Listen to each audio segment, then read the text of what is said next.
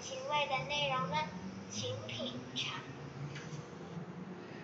请品尝。虽然，呃，每次听到大家晚安，我每次听到小布拉帮我录帮我录的这个开场，我的心情是还蛮开心的。不过今天要讨论的话题，可能对于有些人来讲不是这么的令人开心，OK 吗？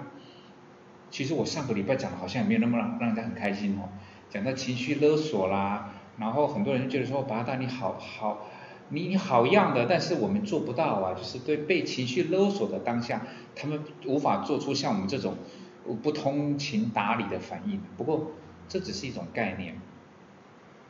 其实各位很清楚知道，如果换成不同的例子，你的决定就会非常的果决。譬如酒驾，你的反应就绝对不是那种我忍一忍就过去了，OK 吗？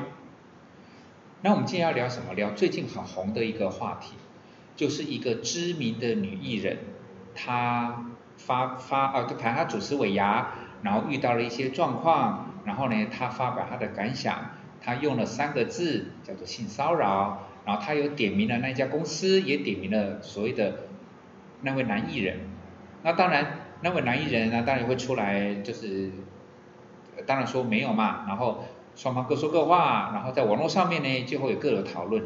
不过这个部分呢，巴拉大不是要跟各位去讨论到底他说的是真的还是假的，他到底有还是没有，而是我们要来想想看说。未来，无论是您自己，如果您是男，不，不要以为好像只有女孩子会被性骚扰哦。无论是你自己，还是你的孩子，还是你的兄弟姐妹，遇到了什么状况，可以被定义叫他被性骚扰？我们先聊这个部分。当然，在法律上面有性骚扰防治法，所以说它有一些相关的定义。然后在定义上面，其实双方就会有不同的立场来争执。就有些人认为是说人家没那个意思，是你自己多做了联想。但是有些人就说，你只要让我不舒服、不愉快，心里听起来很赌气，就叫做性骚扰。所以这个部分似乎也没那么的有 SOP 可以判断。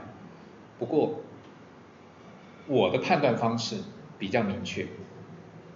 我是用抽象的方式来去建立一个具体的原则，而抽象的方式能够变成具体的原则，就代表说这个叫做见仁见智的客观，有点一头雾水，对不对？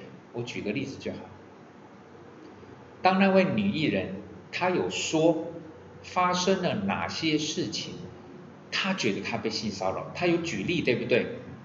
她举的那些例子，我们没有在讨论那件事情，就是。对方有没有讲那句话之类的，或是女艺人是不是有有有有误会？我们先不管，我们就以那一段话，如果那一段话是小巴拉在当尾牙的主持人，然后呢，业主老板在台上对小巴拉摸来摸去，然后呢，有把。我们在新闻媒体上面的那一段话，那位业主老板他对小巴拉讲了，我会很生气，那我就会知道，那就叫做性骚扰。很多事情大家在讨论的过程中，我们不是要用感同身受或是同理心这种东西，而是今天大家在讨论事情的时候，有的时候都会变成说，因为那个是不关我的事，然后就会变成。旁观者，但是可能更主观。旁观者不是更理性哦。虽然有句话叫做“当局者迷，旁观者清”，但是我对于这句话其实有不同的看法。有些人就就因为他是旁观者，他不是当事者，他甚至不是受害者，所以他会讲一些不见得是旁观者清的客观论述。所以我才会讲说，怎么样叫做性骚扰？很容易啊，自己的妹妹、自己的女儿、自己的姐姐，甚至是自己的妈妈，在进行同样的事情，在同样的情境，碰到了同样的状况，各位，尤其是兄弟们，你会不会帮业主的老板按赞？哇，你这个气氛拉得好，你气这个气氛炒得真好啊，整个现场之热络，你会不会让这种行为，你会帮他按赞？即便主持人是你女儿，是你妹妹，是你姐姐，是你妈妈，你依然会按赞。如果是，那就不叫对你而言，那个就不叫做性骚扰。但是如果说有一点点觉得啊，这样子讲有一点点失态了，有一点点失礼了，有点没有点过分，就像很多人在旁观者听到，当有一个男生在调侃一个女孩子，哇，你的胸部这么大，你这样子负担一定很累吼，我看你好像很喘的样子，你在旁观者可能会笑得很开心，对不对？因为不是在讲你嘛。但是你想说，如果是你的，刚刚讲嘛，妈妈、姐妹、女人，甚至是您的另外一半，女朋友也好，你太太也好，她就是那一位被对方讲说，哇，你的胸部好大，我看起来你好辛苦哦，我看你这样子每次走路讲，我看的都累了。你会不会给这个，哇，你这个人好有想象力，好有创造力，口条真好啊，还真幽默啊，给你按个赞啊？你会不会按赞？你应该是抡起拳头就冲上去了吧？那这叫做什么？这叫做用抽象的概念去定义一个客观的事实，就是如果你是那位女艺人的，不管叫做哥哥、弟弟、另一另一半或是孩子，你听到那样子的话，如果你是会火大的，你没有办法为那些行动、那些举止、那些言论，你没有办法为这些东西按赞，那。就叫性骚扰。我没有所谓的具体的标准，但是我会用每一个人认为，当然我也可以相信，有些人就说不会啊，这还好啊。他称赞我女儿的胸部很大，晃的晃的晃的，他头都晕了。我觉得他好有想象力啊。有没有人真的用为了这件事情，他还真的按赞啊？那我没话说。但是我相信，做一般人来讲话，如果你的女儿上围很丰满。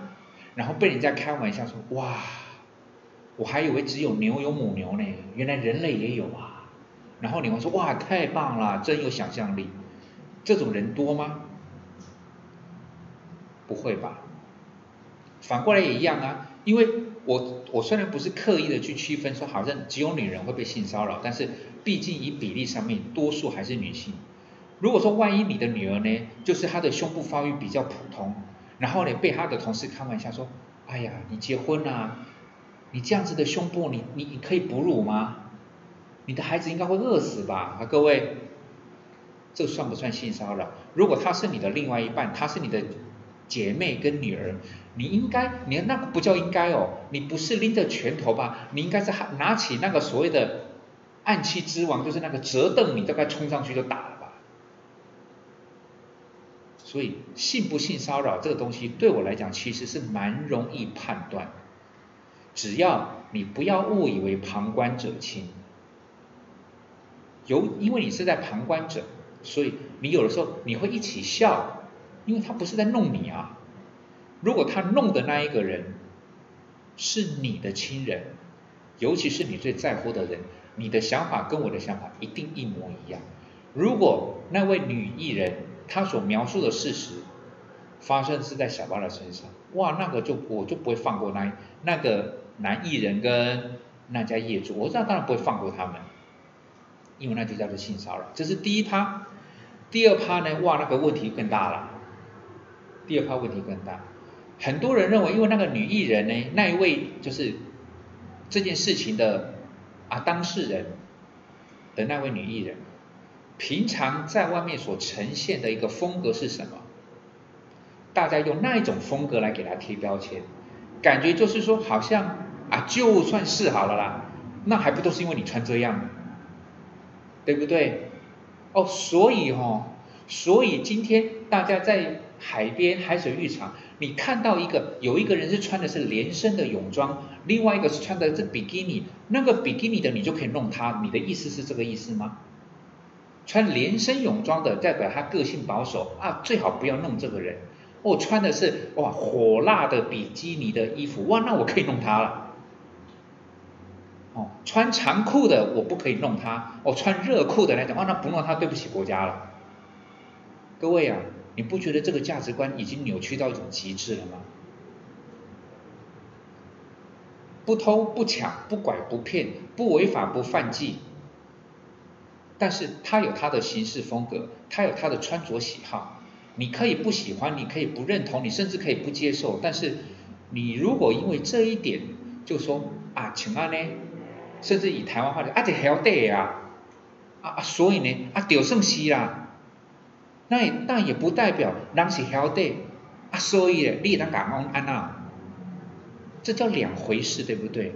所以为什么很多槟榔西施他们会被性骚扰，但是不能讲，因为他们讲说啊，你请安呢，都是被红虫的呀，你穿成这样，在这个场合，那不弄你弄谁？我觉得槟榔西施很可怜，寒流来不能穿毛衣，你穿的你穿的泳装，你给我穿连身式泳装，你前面后面那两摊每个都穿比基尼，你穿连身式，你觉得这一摊有还有生意吗？我想几率不大了吧。他只是为了糊口饭吃，然后呢就会被人家贴标签，你穿那样子我就该弄你了。各位，保持清醒。保持理性，就事论事。演绎那个女艺人的这件事情，最终看看现在这个样子，大概会走法院了吧？大概会走法院，那我们就拭拭目以待，看看最终的判断到底是怎么样。不过回过头来讲，给各位的两个结论是我个人的看法，不见得是正确，但是跟各位分享。第一个。要是我女儿接受到那位女艺人所描述的那个状况，我个人的定义，那就叫性骚扰，因为老子听了不爽，你弄的是我女儿，我不爽。第二个，并不因为那位女艺人平常的行事风格跟穿着打扮，就代表她应该要被性骚扰。这是两件完全不同的论点，但是我希望各位能够试着去思考一下，不要总觉得好像当局者迷，旁观者清，然后公说公有婆，公说公有理，婆说婆有理，也很难说是谁对谁错啦。那看那个女的平常那个样子，就好像好像看她该戏也一种尴尬的在所以这还有很多延伸的议题呀。不过。仅仅就这件事情来讲的话，我希望大家可以去思考一下，什么叫性骚扰？那怎么样去判断？甚至再进一步去思考说，那如果我们的女儿、我们的姐妹，甚至我们的另外一半发生这件事情，我们该怎么去思考跟应对？这个是更深的一些话题了。